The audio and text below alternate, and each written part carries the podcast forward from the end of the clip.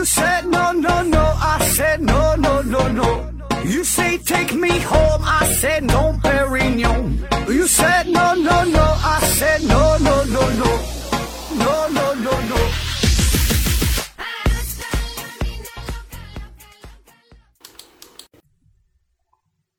欢迎您收听《思考盒子》，本节目由喜马拉雅平台独家播出。咱们呀，先来一段硬广。今天呢，给大伙儿推荐一档音频节目啊、也是在咱们喜马拉雅平台上，名字呢叫做《科学有精神》。科学有精神啊，因为比科学故事更重要的就是科学精神嘛啊，科学有精神。这个呢也是咱们这叫我的麦克风计划，呃，就我我整的这个主播训练营嘛，当中的一名成员叫老白啊，老白他呢开启的一档全新的闲聊的这么一档节目啊，我是听过几期，内容那是相当之不错啊，大伙儿可以听一下，叫科学有精神。呃，另外呢，他还推出了另外另外一档节目啊，叫《散装日语学习指南》。散装日语学习指南为大家讲述八八年旧版标日的那些事儿。标日它一个缩写，是不是应该是标准日语啊？这意思。呃，每期节目的时间呢在三十分钟以上。呃，欢迎呢对日语感兴趣的朋友前来交流一番啊！别忘了哈，科学有精神和这个散装日语学习指南啊，推荐给大伙儿收听。再来一个硬广，是有支付牌照的正规支付平台随行付新联盟招募创业伙伴儿。随行付新联盟招募创业伙伴儿。呃，有需要在家兼职的创业小伙伴儿啊，可以联系一下；有自己需要支付设备的，也可以联系一下。微信号幺七三六幺八八一二三四幺七三六幺八八一二三四。然后你再声明一下，最近事儿比较多哈，着急的你可以快进啊。再声明一下，就是咱们的这个抽奖活动啊，是呃暂时停止了。对，现在就是没有什么节目了哈，大伙儿不用转发了。呃，这当然欢迎转发哈，但是就是没有奖品了啊。嗯，就之前的那个最后那期节目就没有奖了，可能是有人中奖了，但是 就没了啊。这个这个说一声抱歉啊，等再有呃赞助商的时候呢，我再告诉大家伙儿，然后呢咱再参与抽奖活动哈，预祝大伙儿呢都能中奖。然后再给我自己打一个广告，今天呢就上来进广告了。嗯、我最近呢跟两个好朋友整了一个专辑哈、新开的一个专辑叫《麦克说》啊，麦克说。呃，有很多朋友已经听到了，咱已经是做了几期，三四期吧，四五期节目了。呃，三个人聊天的这种形式，嗯、比较轻松啊，比较扯淡哈，可能深度上差一些。然后呢，前几期呢，我一直是采用转采的模式，就是在我的正片当中呢是转了几期麦克说的节目。那么现在呢是一个尝试的阶段，再过几期之后啊，我就不转了啊，就是单独发在呃麦克说的专辑，就是跟我们这思考盒这个专辑是是是完全割裂开的啊。所以呢，对于这种形式感兴趣的朋友呢，可以提前关注、订阅一下麦克说。麦麦是麦大麦小麦的麦，客是客人的客，说是说话的说啊。麦克说。当然，如果你听了这节目之后，对咱们这种全新的尝试一点都不感兴趣，甚至说是非常讨厌的话，呃，也无所谓哈，完全完全没有问题的。呃，因为这个形式跟咱们现在这个形式，呃，差距会很呃差别会很大，就是完全不同的体验啊。那么呢，你就可以继续听咱们的这个思考盒子啊，啥也不耽误，更新的频率啊、内容啊、风格啊，哎，还都是一样的啊，就继续听我一个人在这块儿瞎逼逼啊。如果你喜欢这新的尝试呢，听三个人呢，你就订阅这个麦克说啊。我自己感觉还算凑合啊，还行吧。反正现在刚开始磨合期，这个三个人的配合，呃，确实不太容易啊。这特别是这种唠嗑、唠嗑类、聊聊聊天类的节目，经常是处于这种冷场和抢话的徘徊的地带之间，就是很难达到那种特默契哈，就是要不然三个人都说，要不然三个人都不说啊，整的挺尴尬啊，挺尴尬。确实有的时候就是在尬聊啊，但尬聊也挺好玩的哈，你就听三个人搁这块儿都出丑，不也挺好吗？那好了哈，上来整了一大堆废话了，咱们得开始今天的正片的节目。嗯，今天和大伙儿们分享一个比较冷门的这么一个话题，叫彼得伯格俱乐部。彼得伯格，那不出意外的话呀，我觉得你应该是没听过这这个这个俱乐部啊。一方面呢，是因为这个俱乐部非常非常的低调，不想展露出自己；另外一方面呢，就是因为这个俱乐部的权势又实在是太大了，有权有势，所以呢，就算是有一些媒体啊，他们会打听到，或者说是道听途说，弄到了一些内部的小道消息。但是也不敢轻易暴露出来，啊，所以呢，哪怕是现在你在这个互联网时代，感觉信息非常发达了，你搜索这个彼得伯格俱乐部哈，这个信息呢也是非常非常少，啊，非常非常少啊，所以你没听过很正常哈。所以今天呢，我就给大伙儿揭秘一下这个非常神秘的组织啊。那这个组织。有什么厉害的地方啊？我先说几个大事儿吧，先先先先砸砸一下你啊。嗯，洛克菲勒家族、罗斯柴尔德家族、荷兰皇室，这些哈都是彼得伯格俱乐部的核心成员。那洛克菲勒对吧？罗斯柴尔德这个大伙儿一定都听过，这本身这就是呃大富豪对吧？世界级的大富豪，非常有钱，同时呢也是非常神秘啊。而这三家正是彼得伯俱乐部的重要成员、重要组成部分。那他们干过什么大事儿？比如说，他们策划过水门事件，罢黜了撒切尔夫人。据说菲律宾总统费迪南·马克思的下台也是他们精心策划的。还有啊，传言说这个刺杀肯尼迪总统也和这个组织有关。那当年美国政府决定开启星球大战计划，呃，也是得到了彼得伯格俱乐部的批准之后，哎，才可以正式开展。还有包括这个美国总统的人选呐，呃，策划伊拉克战争啊，指挥北约军队呀，发动世界这个货币战争啊，制造亚洲金融危机等等等等，就但凡是世界上的这些大事儿，政治的、经济的、军事的等等等等，这些都与彼得伯格俱乐部有着莫大的关系。可以说，这个俱乐部是我们这个世界，呃。运行的啊，就是它背后的真正操纵者。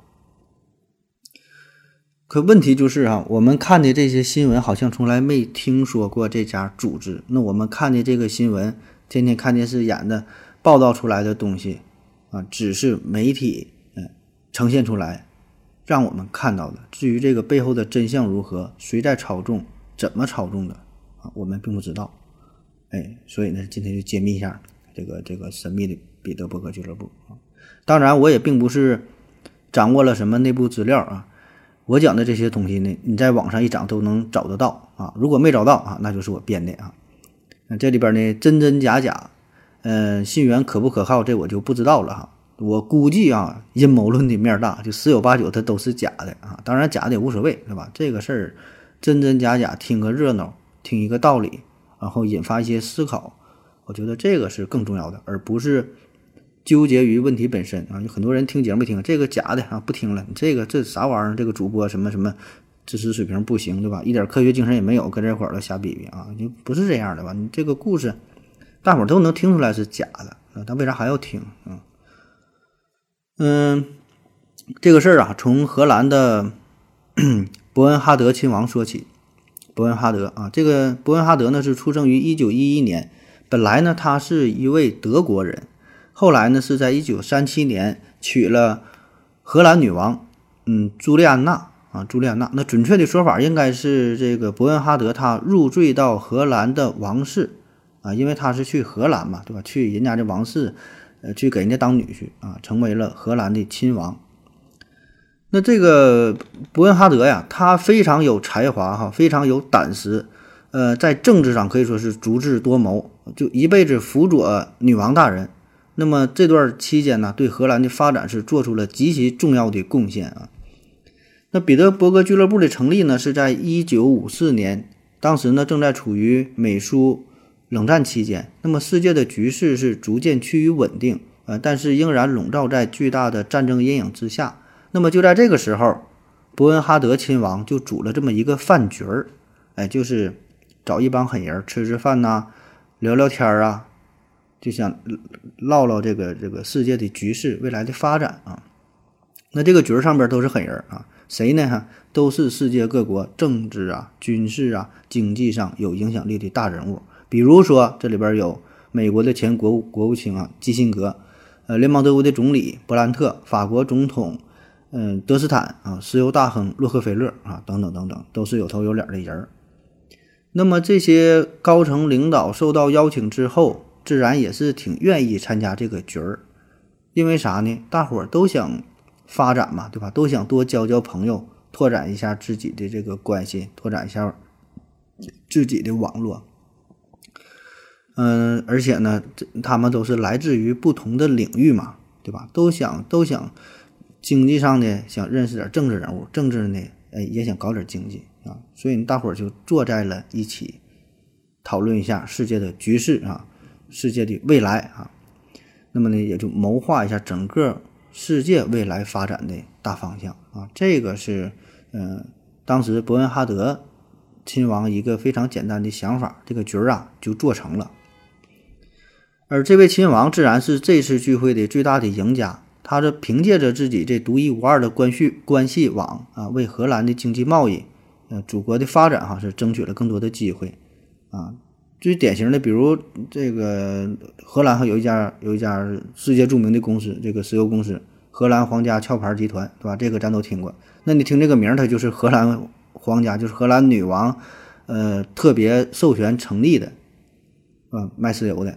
那后来呢，它又与这个呃英国壳牌合并了嘛，所以呢叫荷兰皇家壳牌。因为当时是为了跟美国标准石油竞争啊，所以二者合并了。那么这个。荷兰皇家壳牌公司背后的大东家自然就是荷兰王室啊，所以呢，这个伯恩哈德亲王啊，他这一步棋，自然的就是巩固了荷兰在国际上的经济和政治地位。而这次伯恩哈德亲王的主角哈，却意外的促成了世界上最神秘的俱乐部。那咱说说他这个第一次的会议啊，是在一九五四年的五月二十九号到五月二十呃到到五月三十一号，在荷兰。乌斯特比克小镇的彼得伯格酒店举行的啊，这也是这个俱乐部名字的来源。那此后每年都要召开一次神秘的会议，那这地方具体在哪那就不知道了啊，就打一枪换一个地方，每年都不一样。反正就是找一个超豪华的大酒店啊。那参会的人员也都是，呃，必须要经过非常严格的审核，不是说你想去就去啊。他们呢都得是。呃，这个俱乐部的主席得是先邀请啊，邀请你你才能来啊。单凭你有钱呐，有权势啊，你想找个人走后门啊，根本不好使。给人合计拿两条玉溪，你你就参加这俱乐部，那根本就不可能啊。那么被邀请的人也只能是自己一个人参加啊，不像有一些会议可以携带自己的配偶，对吧？你说你这你想带着媳妇儿、带女朋友或者带你的丈夫和男朋友都不行，就得一个人儿啊。但是对于一些顶级的特殊人物是可以带一个个人助理的，呃，就也基本就是私人保镖嘛，为了安全。呃，通常这帮人都是前中情中央情报局的或者是军情六处的啊，从那退休下来的。啊，但是这个助理也是不能参加不能参加正式的这个会议，吃饭呐、住宿啊也得和这个受邀请者呀是分开的啊，这样呢才能做到绝对的保密。那在这过去的六十多年的时间里。他们入会的制度哈从来没有改变过。那从本质上来说，彼得伯格俱乐部这个组织就是想要寻找那些热衷于统一世界秩序的人啊，这叫废边社会主义者啊，浪费的废啊，边缘的边，这是一个专有名词啊，废边主义。呃，这类人吧，他有两个特点，一个呢就是知识分子的独立身份啊，这种独立不是说一世独立。呃，不问世事，啥也不管，恰恰相反，啊，是要保持独立的身份，同时呢，还要参与到社会的改良之中。第二方面呢，就是渐进主义啊，渐进一点点的改变。那通过理性的思考，呃，得到解决的方案，同时呢，采取渐进的态度去改变世界啊，而不是激进的行动。那么，彼得伯格俱乐部就是想聚集这类社会的精英。那他们的核心呢，就是通过政府逐步实现对整个世界的绝对控制。那发展到现在，彼得伯格俱乐部的成员呢，基本是代表了所有西方国家的精英们、啊富豪们，啊，比如金融家、企业家、银行家、政治家、跨国公司的商业领袖、各国的总统、总理、财政部长、国务卿，呃，包括世界银行、国际货币基金组织的代表、世界呃著名传媒集团的总裁，呃，处于领导地位的各大报刊的首席执行官、首席编辑、军队的首脑，还有还有世界上最大的一百家公司的董事会的主席。比如说戴姆勒克莱斯勒啊、可口可乐啊、英国石油啊、美国运通啊、高盛啊、微软呐，这些高层人物也都是彼得伯格俱乐部的常客。那据说美国哈，自从艾森豪威尔之后，历任美国总统都是彼得伯格俱乐部的成员啊。当然，他们并不都是每年亲自出席这个会议啊，而而是会呃派出代表来参加。那你想想，那这帮大佬人物。聚在一起，自然就是谈论世界级的大事哈，操控着世界各国的中央银行，呃，决定这个贴现率啊、货币的供应水平啊、银行的利率啊、黄金的价格啊啊，以及各个国家能够得到多少贷款呐，并且呢，通过控制商业链条上的货币和流动，那彼得彼得伯格俱乐部的成员，他们自己自然也是赚取了不计其数的利益。那还有一些受邀请的人物，一开始呢。或者说受邀请的时候啊，可能还是默默无闻的一个小兵啊，一开始不是什么位高权重的人啊，但是呢，比格伯格人呢会认为哈，哎，这个人很有用啊，在他们的全球主义计划当中呢很有利用价值，所以呢也会把他们召集来，让他们参加会议。那么经过培养之后，就会成为他们有力的政治工具。那么在参会之后，很快就会被选举到。非常有权势的位置，这里边最有代表性的就是美国总统啊，美国前总统比尔·克林顿。这比尔·克林顿呢，他本来是一个呃籍籍无名的阿肯色州的州长，阿肯色州州长，你听着感觉州长官挺大哈，其实就很一般对吧？因为美国州很多，而且这个阿肯色州并不是特别出名，是吧？那么他在阿肯色州当州长当了十多年，一直就是一个小州长而已。但是呢，他在一九九一年就参加了彼得伯格会议，而第二年，一九九二年，他就当选了第四十二任美国总统。所以这个关系哈，想明白了，很简单哈。那据说呢，他就是在这次会议上，嗯，戴维·洛克菲勒啊，告诉克林顿说，为什么美洲自由贸易协定是彼得伯格俱乐部要优先解决的问题？集团呢，需要他就此问题提供支持。所以第二年，克林顿就上任了。那克林顿上任之后，就成为了美洲自由贸易协定的强力拥护者。那么我们再看看其他的巧合啊，呃，比如说托尼·布莱尔啊，他呢是一九九三年出席了彼得伯格会议，而一九九四年就成为了党魁，一九九七年就被选选为这个英国首相。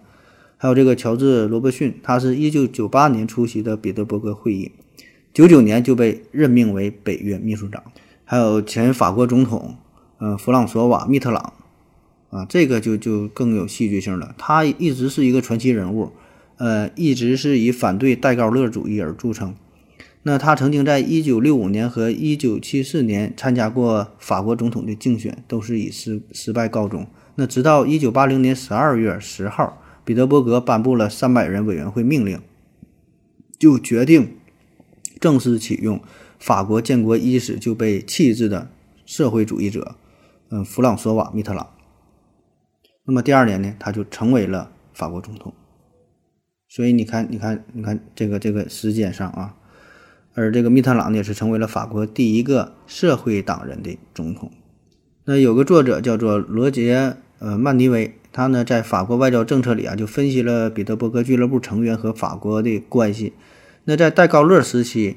所有法国与彼得伯格俱乐部有关的人啊，比如说乔治·蓬皮杜、安东纳·比内以及盖伊·莫勒啊，这些打压派都是戴高乐核政策的强烈反对者。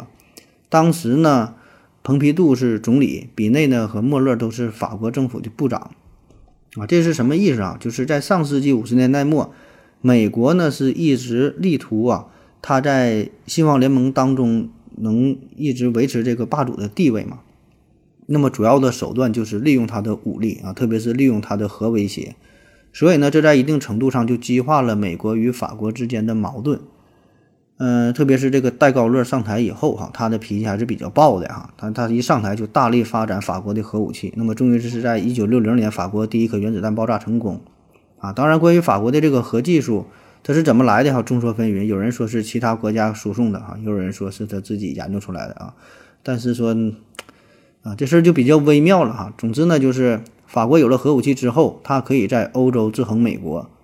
啊，因为当时欧洲各国基本都是美国的小老弟儿嘛，所以呢，他可以在欧洲制衡美国。另外一方面呢，法国的核武呢也可以制衡制衡苏联，啊，所以这个关系就非常的微妙啊。那具体他从从哪地方搞来的核技术哈，这咱就不知道了，也不是讨论的重点。反正戴高乐他就有原子弹了，所以呢，以美英为主导的比格伯格俱乐部就极力想要打压戴高乐啊。所以呢，在一九八一年，在彼得伯格的暗中支持之下。那密特朗在身患癌症的情况下，击败了时任总统德斯坦，啊，至于这个这个里边的内幕，咱咱咱咱就不知道了。反正你先当真的听啊。还有一个组织呢，叫做北约啊，咱经常听说的北约啊，一场打仗哈，北约，全名呢叫做北大西洋公约组织啊，是欧洲和北美国家为实现防卫合作而建立的国际组织啊。现在呢是有三十个成员国。这个北约呀，北约的。武器装备啊非常强大，还有大量的核武器，还有大量的常规部队，也是西方世界重要的军事力量。而真正控制着北约领导权的，正是彼得伯格俱乐部。嗯，在一九五四年，就他们这个会议的这最后一天啊，这个彼得伯格委员会就递交了一份提案。这个报告呢，一共是有，呃，有很多，这其中是第八页哈，这么写着说。如何使欧洲防务委员会并入北约，使之成为一个决策的核心机构，能够采取政治、经济及军事行动啊？因此，会议决定，比格伯格人要通过北约控制欧洲事务啊！这这这是从网上查的，真假不知道啊！咱休息一会儿。我要跟正南去尿尿，你要不要一起去啊？我也要去。哎，风姐。我要跟正南、阿呆一起去尿尿，你要不要一起去啊？嗯，好了，来，咱们继续聊啊，继续说说这个彼得伯格俱乐部。嗯，下面呢，我们说说这个俱乐部会议的大致过程啊。它这个过程非常隐蔽啊，你在别地方一般是听不到的啊。嗯，其实他们整个会议的时间呢并不长，一般呢也就是三到四天左右。通常呢，他们是先租用一个大酒店啊，这个酒店都非常豪华的五星级的，那如家七天这个档次呢就不够了。然后呢，还会事先派人把酒店当中所有的客人都给赶走啊，为了保密嘛。一般呢会动用中央情报局或者是当地的一些呃秘密机构啊，反正就让你走你就走呗。那么酒店当中的这些服务人员也都是要经过层层的筛选、彻底的排查。才行啊，这基本都得祖祖祖宗三代都得问啊，根红苗正才行。呃，背景必须得忠诚，你不能有啥问题啊，就政治倾向必必必须得正确啊。那么，如果你稍微有有一点怀疑的地儿，那都得是被呃排除在外的啊。嗯，有这么一段描述，说的是一九九八年的一次会议啊，在会议期间，每辆配送的车辆都是被带着警犬，呃，身着黑色作战服的警察里里外外上上下下的彻查。然后被护送去，呃，被护送前往酒店的入口。全副武装的军警在周围的树林里出没。入口处的守卫啊，都是方夏和带着秘密工作使用的耳机。嗯，反正就是全副武装的呗。这安保工作是非常的到位。那作为东道主的国家，这个政府呢是必须负责呃所有与会者的安全。为了保证会议能够顺利的进行，他们呢不需要动用大量的军队和情报机构啊，以及国家和地方的警力。那参会的人员也不用遵守这个国家一般的法律法规，比如说要通过什么安检呐、什么携带身份证啊、护照啊都不用啊。只要他们是受到了比比格伯格会议的邀请啊，基本刷脸就行了啊，就可以进入到这个酒店当中。而且因为这帮人他他就是有权有势嘛，就非常有钱嘛。所以呢，整个这个待遇那是相当的奢华了。呃，比如说二零零四年的会议，这是在意大利西北部的城镇斯特雷萨的波罗米斯大酒店举行的。这个酒店当中呢，是真实的还原了第一次世界大战之前法国巴黎贵族阶层这种歌舞升平的、这种这种纸醉金迷的生活景象啊，各种富丽堂皇的装修，这些大理石啊，什么精致的艺术品呐、雕塑啊，色彩斑斓的玻璃装饰啊，各种复古的风格啊，反正花了不少钱。据说哈，就是他们住宿的费用，就就是睡觉这就这一晚上。平均都得是一千二百欧元啊，睡这一觉一千二百欧元，折合人民币就得将近一万块钱了呗。那睡这一个睡这一觉，基本得顶我两三个月工资了啊。当然，这个钱呢也并不是这些参会者自己掏腰包啊，人家当然拿得起啊，但不用不用你花钱啊，这个都是彼得伯格俱乐部是是请客哈，免费提供的。那至于吃，那更不用说了。呃，都得是米其林三星厨子的手艺啊，这也是选择某一个酒店的重要的标准啊，就是你这个必须得有好厨子，哎，必须是做到做菜做的得这个地道，得有特点，要不然人家不去啊。当然了，还有一个呃要求就是这个酒店呢，一般呢都是选择比较偏僻的啊，在一些小镇子上啊，不会选择那些特别繁华的大都市啊，就是那些看起来很不起眼的地儿啊，就是不想引起。舆论过多的关注嘛，那这帮人的花销呢也是非常大了哈。据说这个戴维洛克菲勒哈，他是在二零零三年参加的呃凡尔赛特里亚农宫在这里举办的一次彼得伯格会议，在三天的时间里呀，他就光打电话花这个电话费就达到了一万四千欧元啊，三天电话费一万四千欧元，你想吧，我估计一般人一辈子打不了这么多电话，也不知道这个他是当地电话费贵呀还是咋的。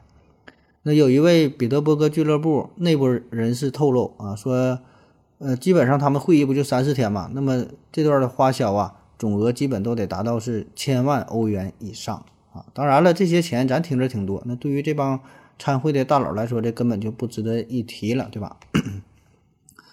那这个会议呢，是通常有四次哈。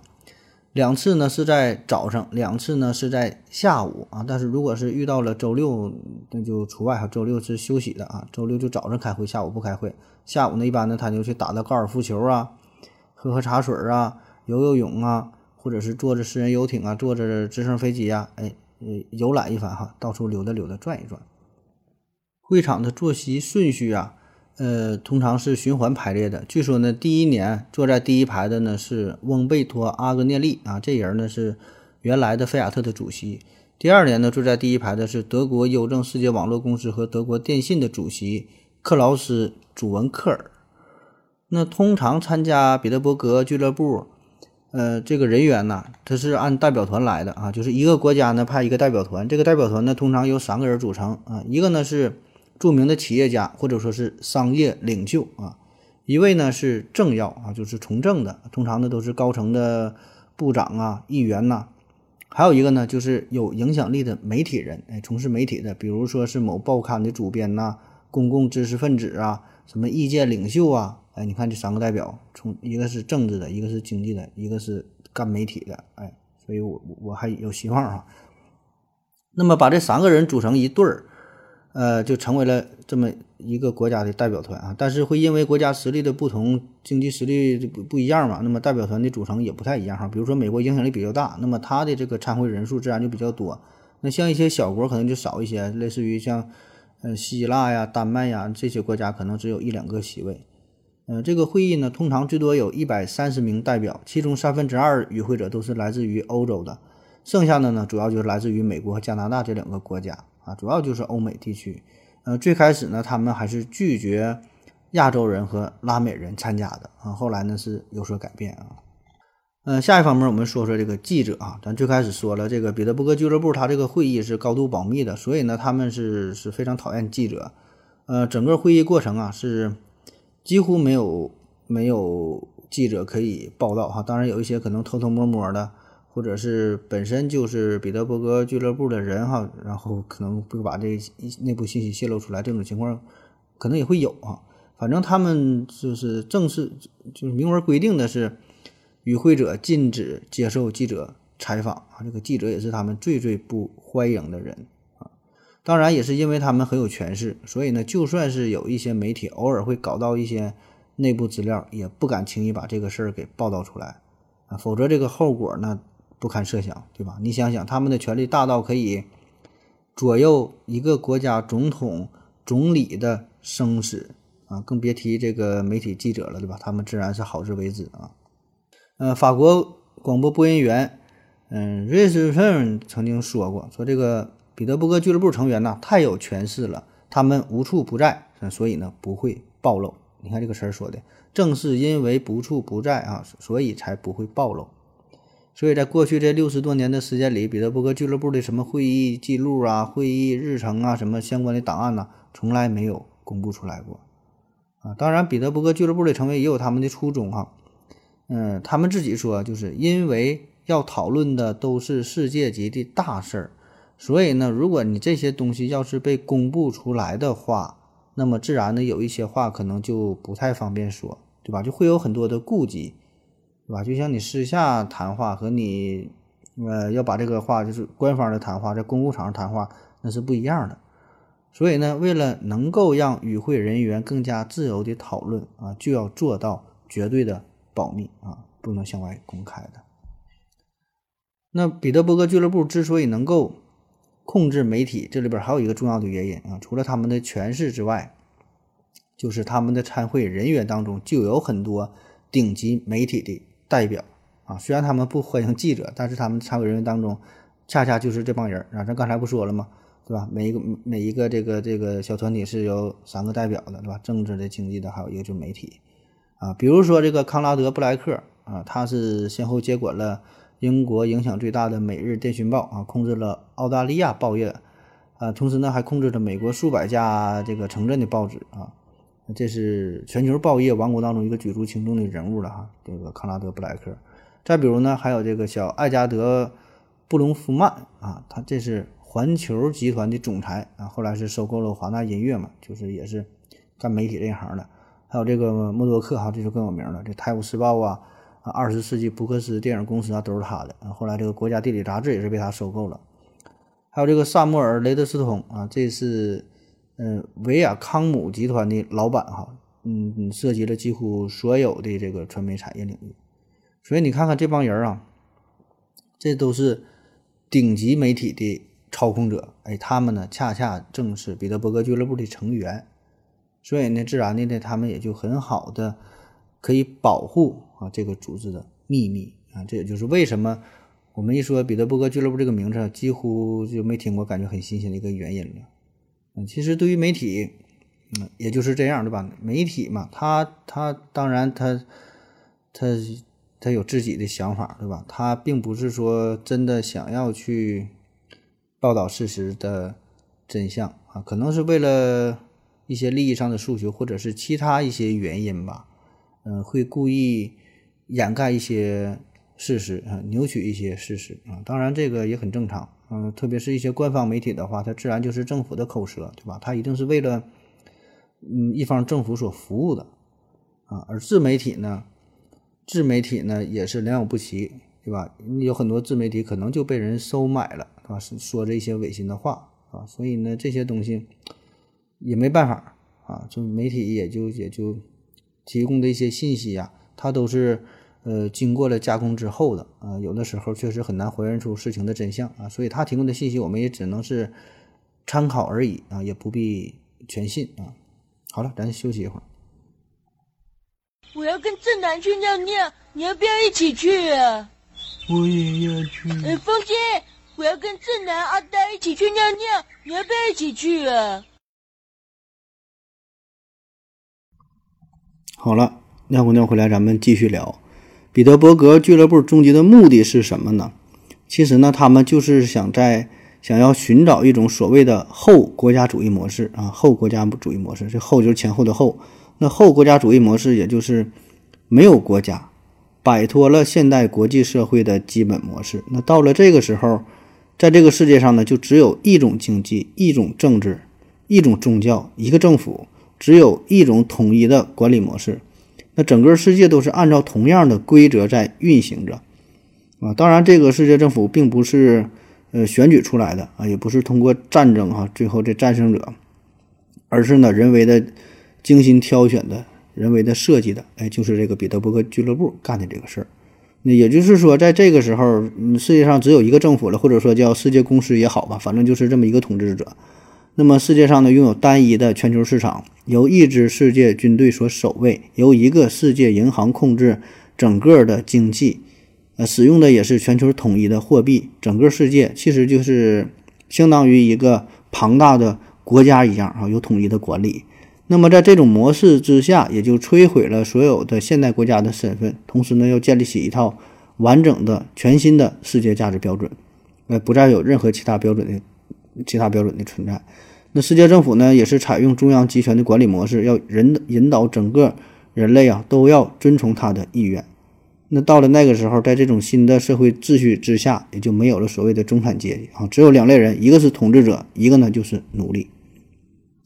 然后呢，就是对教育的中央中央集权控制啊，他们呢会将真实世界过去的那些历史啊都完全抹杀掉，呃，让新一代的年轻人完全无视历史的教训啊，要培养出全新的世界观念。那对于各种国际政策呢，也要采取中央集权化的控制，比如说，先利用现在的联合国啊，先从起码先从法律这个层面哈，从法律意义上使之成为合法的世界政府，然后呢，再动用自己的军事实力，甚至是核威胁，在事实上哈也可以做到真正的控制。然后呢，继续扩张这个北约联盟啊，对全球动荡地区啊进行干涉，使这个北约成为联合国的世界军队。那么在法律上呢，也要建立起一套单一的司法体系啊，整个事件呢都是按照这个统一的规则进行的。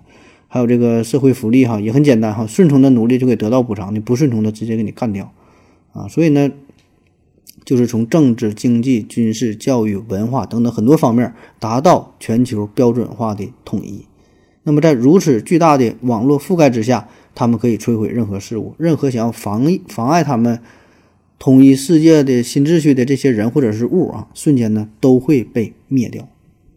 那彼得伯格俱乐部还有一个非常重要的手段和目的啊，呃，就是压制所有的科学发展，使整个社会形成去工业化啊，去工业化就是就是就是失去啊，没有工业化啊，也就是说，他们并不想让其他国家迅猛的发展，特别是发展中国家啊，特别是落后贫穷的国家，不想让你们发展。啊，特别是痛恨这个核能源的利用，因为这个核能啊，你使用大量的核电站，啊，这是很多第三世界国家摆脱贫穷落后的一个关键所在啊。你利用利用这个核能，你就能产生更大量的、更便宜的电能，对吧？那么这样呢，可能就改善了一个国家的发展。那么这样对于第三世界国家，可能它就会逐步摆脱对于美国的依赖啊。于是呢，可能就会开始主张他们的这个主权呐，然后人民开始追求什么自由啊、民主啊。那么这些正是彼得伯格人最讨厌看到的，啊，因为他们就是想把整个这个发展中国家的命运牢牢地掌控在自己的手中。那这一点呢，也不是这这这个无稽之谈哈。早在一九五五年，彼得伯格会议报告第十三页上面就写着呢，在原子领域，科学发现，呃，科学发现不断超越。不能排除科学家将新成果交到越来越多的人手中，并且呢，很快原子弹就成为穷棒子的臂膀。同样，和平利用原子能，和平利用原子能的应用技术发展，让我们几乎可以预见那无法预见的情形啊！所以说，这个核能这个事儿哈，无论是和平的利用还是这个核武器哈，都是比格伯格人说要严格控制的啊，不想让其他的国家掌握这些技术，对吧？换句话说，他们会想方设法的。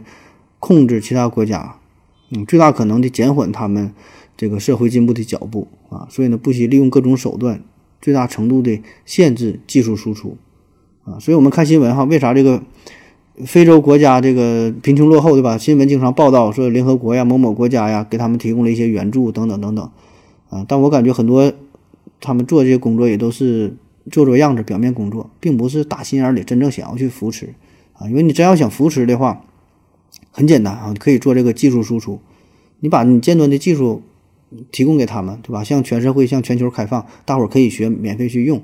这个不比你提供什么几万吨的粮食啊，提供什么大米、蔬菜，提供什么油啊什么，比这都管用，对吧？技术输出这是最有用的啊，但是人家不会告诉你的啊。那其实关于这个彼得伯格俱乐部哈，这里边还有很多神奇的东西啊，但是呢，不讲了哈，没法讲啊，因为这个。会触碰到一些话题，可能就被下架了啊。反正大伙儿一想一想能想明白哈，就是这种这种高端的聚会哈，这个世界级大人物聚在一起研究世界的发展。那从一九五四年开始，第一次在荷兰彼得伯格酒店秘密集会哈，到现在是持续了六十多年。哎，全世界最有权势的人每年呢都会坐在一起聊一聊哈，规划一下世界的未来的发展的趋势啊。那这里边呢，从洛克菲勒到克林顿，从北约到国际货币基金组织，从世界银行到美联储，从高盛到微软，那么这些我们耳熟能详的名字都出现在彼得伯格俱乐部的与会名单上。啊，他们干的事儿哈，从越战爆发到这个肯尼迪遇刺，从尼克松水门事件，呃，到石油危机哈，从星球大战到这个罢黜撒切尔夫人等等等等。那么这些世界级别的风云变迁的背后，也都有彼得伯格的参与啊。但是这个很诡异嘛，这么多大事儿啊，这么多年，六十多年了，咱从来没在任何正规新闻媒体上看到过与彼得伯格俱乐部有关的一丁点儿的新闻。所以这很神奇啊，很神奇啊。那么之前给出的理由就是因为他们位高权重，影响力很大啊。然后呢，一直保持高度神秘。所以听完今天的故事啊，我们会感觉这彼得伯格俱乐部它几乎是非常完美的融合了所有阴谋论的基本要素啊。你你想否定它，你也否定否定不了，对吧？那阴谋论的一个特点就是这里边虽然疑点很多啊，但是呢。阴谋论的支持者们又总能找到一些看似合理的证据加以解释，你没法反驳他啊！就比如说，为什么没有没有这事儿没有这个暴露出来？哎，人说了，因为人家这个全是很大，对吧？位高权重啊，然后媒体人不敢报道，而且呢，这里边他们的与会者就有这个媒体的大咖，自然呢就能控制这个事儿。哎，你看说的好像很有道理啊！所以这事儿吧，你说你现在就是包括 NASA 登月这个事儿。仍然有很多人不信，你拿出什么样的证据，他就是不信，啊，有很多后来的这个发射器在美，在这个月亮上都看到了美国国旗呀，还有什么说他们的一些登月的着陆器的一些痕迹呀，但是人家就是不信啊，人说了，这就是你们联合起来哈，一起骗人，对吧？你咋说没有用啊？而对于这个彼得伯格俱乐部，他人家认为那就是真实存在的，所以这个事儿吧，给我带来的一些思考就是啥，嗯。对于某一个事物有或者是无啊这个问题非常有意思哈啊就比如说上帝是否存在，那么有或者无二者必居其一，对吧？那么呢我们现在可能还没有说特别确切可靠的，或者说世人所能说服所有世人的这种证据存在啊，所以呢那一部分人就觉得上帝就不存在，对吧？因为没有证据嘛。但是呢你再问他是否存在外星人，那他认为就存在。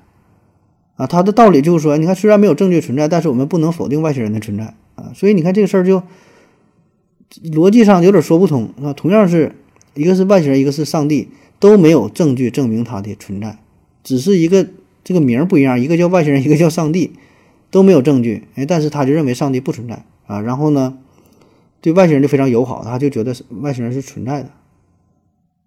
所以我就感觉这个有时候跟这个阴谋论嘛就有点相似啊，就是他认认定的东西，他觉得有就是有，他他觉得无就是无，你跟他说啥那没有用啊，他就活在自己的这个嗯思维当中啊。不过呢，这事儿吧也可以理解啊，也挺正常，也很好啊。阴谋论就是这样，阴谋论嘛，就大伙儿都喜欢听这个事儿，都很好奇。呃，我们也是总倾向于从那些没有意义的事件当中寻找出有意义的模式啊，然后努力。找出这背后的一些规律，虽然还根本就没有这个规律，然后我们就会沾沾自喜啊，就非常高兴啊。比如说哈，在一些体育赛事当中，呃，一些数据的统计，其实这些就是一个随机事件，对吧？这里边没有什么规律，但是我们总能找出一些所谓的规律性啊。比如说这个呃，夺得世界杯哈，预预测说今年是是哪个国家得这个世界杯冠军，然后呢就哎以以以哪年哪年为中心，然后向两边画一个轴，如何如何的。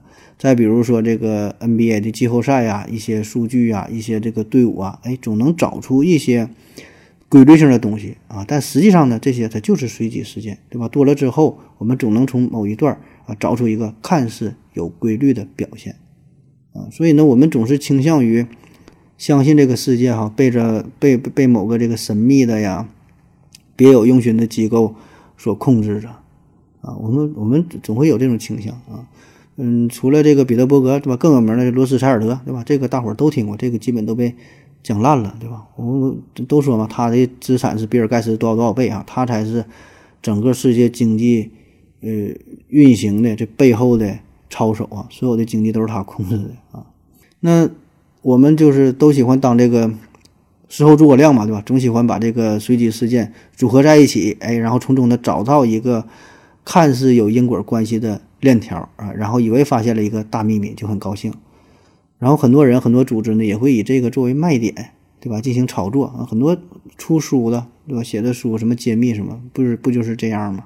对吧？就把一些很正常的事件，加上了一些神秘的色彩啊。有说有什么什么机构暗中操纵，所以呢，这些历史事件就摇身一变成为了推理悬疑小说啊，甚至是完全虚构的小说啊。然后很有市场，很有市场。啊，很多人就喜欢看，啊？我像我们绝大多数人都是如此，是吧？都是喜欢看这些新鲜事儿啊。那在二零零五年九月，哈，彼得伯格俱乐部的主席叫埃蒂娜·达维格农啊，他呢是史无前例的接受了 BBC 的采访啊。这个在彼得伯格俱乐部的历史上是非常罕见的啊，因为他主他是很少与媒体接触嘛。那么这个达维格农他就表达了他们这个俱乐部的初始目的哈。他说：“我只是想那些有影响的人喜欢与同样有影响的人在一起，可以自由的交流。在这里，他们可以审视各自的观点啊，没有批评家和公众对他们观点进行争论啊，也就是咱们最开始说的哈。呃，为何保密？就是因为他们想更加自由的去畅谈一番。然后这个达维格农呢，还否认了彼得伯格俱乐部想要建立全球统治阶级啊。他说。”因为我不相信有这样一个全球统治阶级的存在，商业影响社会，政治影响社会，这很平常，并不是商业，呃，要和经由民主选举产生的领导们竞争世界的领导权。反正就把否否认了这个事儿啊，就是说这个组织确实是有啊，但是并没有我们想象的这个威力啊这么巨大啊。那类似于彼得伯格俱乐部，并不是他们一家啊，还还有一个比较著名的，就是一九零二年成立的英国协作俱乐部啊，英国协作俱乐部。也有人说这个彼得伯格俱乐部啊，就是英国协作俱乐部的一个一个延续啊，或者说是一个分社也好。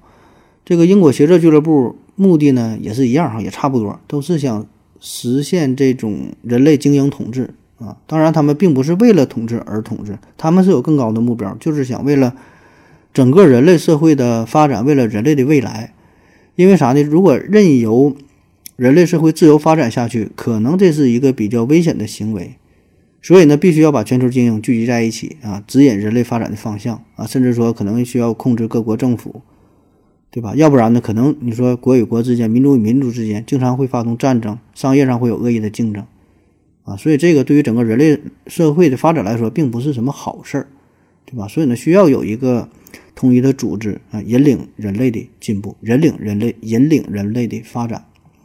所以这个事儿吧，你要从道理上一说吧，感觉好像还有点道理，能能够说得通，对吧？因为我们确实，咱都是生活在这颗蓝色的星球之上，对吧？我们是一家人，哎，这是我们共同的家园啊。所以目前来说，地球上我们每天仍然存在着民族与民族之间的斗争，公司与公司之间的商业的竞争，国与国之间的贸易的摩擦，各种文化的冲突与碰撞，很多不和谐的地方。那么这些对于我们人类的。进展啊，可能并不是什么好事儿啊。当然有一定的促进的作用，但总体来说，可能还是弊大于利啊。所以这些竞争吧，这些碰撞，可能也只是暂时的。那未来大的发展方向一定是呃趋同的、统一的啊。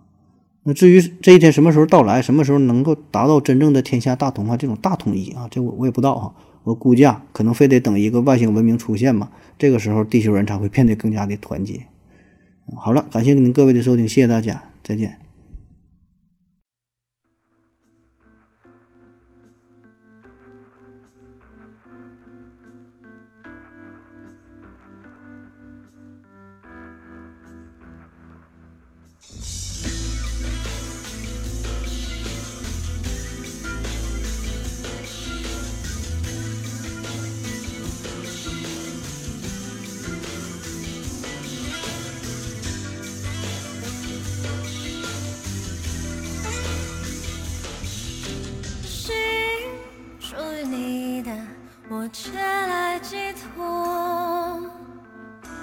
变成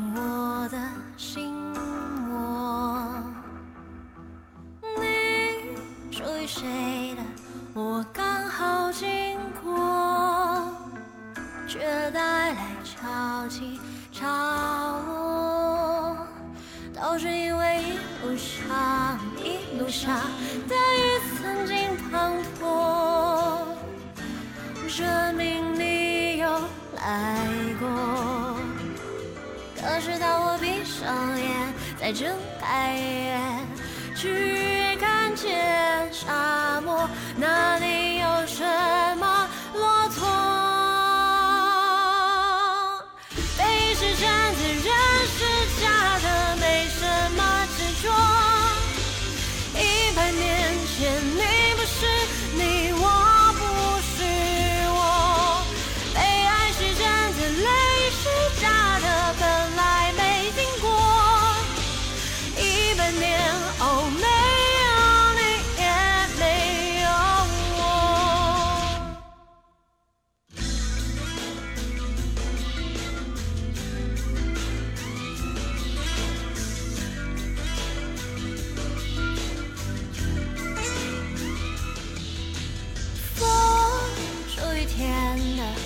我